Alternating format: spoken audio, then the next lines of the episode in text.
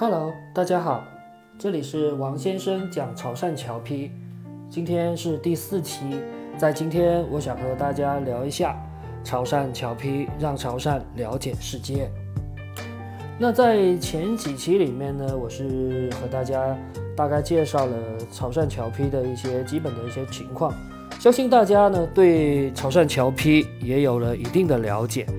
呃，这一期我想就潮汕侨批对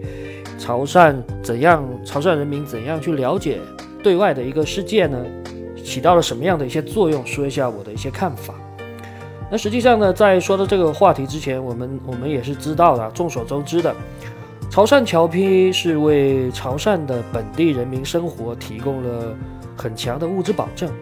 那潮汕的先民他们到南洋谋生的时候，最重要的因素呢，就是家里人呢揭不开锅，这个吃不饱肚子啊。而在潮汕本地的家人呢，啊上到老下到小。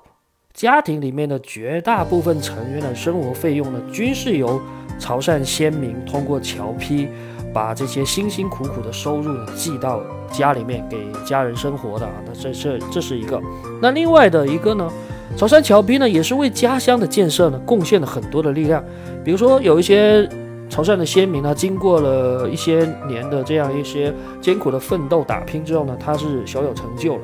所以他们就呢，通过侨批寄回了一定的钱款，为家乡的一些事业做了很大的贡献。比如说修桥铺路啦，比如说修修缮祠堂，那比如说修筑学校这些方面，他们都提供了呃一定的钱财的支持，那也是起到了反哺家乡的这样一个作用。呃，应该说这两个方面都是我们比较熟悉的。实际上，我是觉得说，除了这两点以外，潮汕侨批更为重要的一个作用，就是在于打破了空间的一个界限，使得长期处在封闭状态下的潮汕本地人民，能够通过第三方的视角，去发现外部完全不同的新世界，那与外部的环境建立接触和联系。毫不夸张地说，潮汕。侨批呢，在这个方面它是立功了，呃，而且是很大的一个功劳。那潮汕侨批呢，是令潮汕的本地人民对外部环境有了较为深入的了解。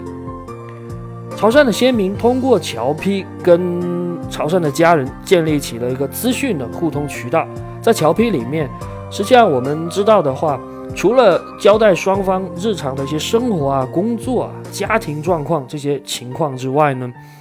同样也对南洋各地的这样一种风土人情啊、生活习俗啊、奇趣的见闻啊，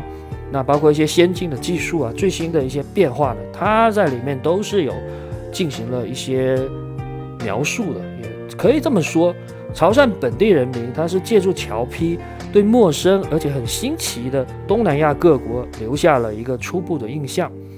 并且随着侨批往来数量的不断增加。潮汕本地人民对于外部环境所发生的变化，也有了更为深入的了解。在一定程度上，侨批对潮汕人民拓展视野、启迪思维、促进发展、同步世界、获取知识，都起到了很强的一个促进作用。而且呢，潮汕侨批它从呃有了之后呢，一直到它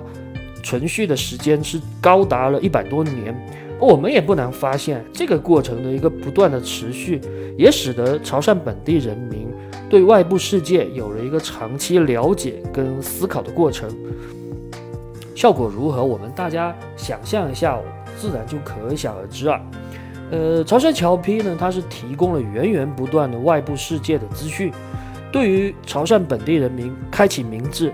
构筑不可多得的一个渠道。所以从这一点上面来说，潮汕侨批呢，就像一一座桥梁，在外部世界和潮汕本地人民之间搭建起了一个交流的枢纽。在那个资讯传播很不发达的年代里面，潮汕侨批就达到了延展视觉触角的一个效果。不得不说，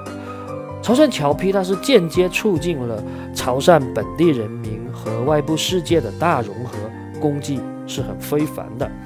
所以呢，潮汕侨批是让潮汕了解了世界，这个就是潮汕侨批非常突出的一个作用。OK，那这一期呢就到这儿，那我们下期再见，拜拜。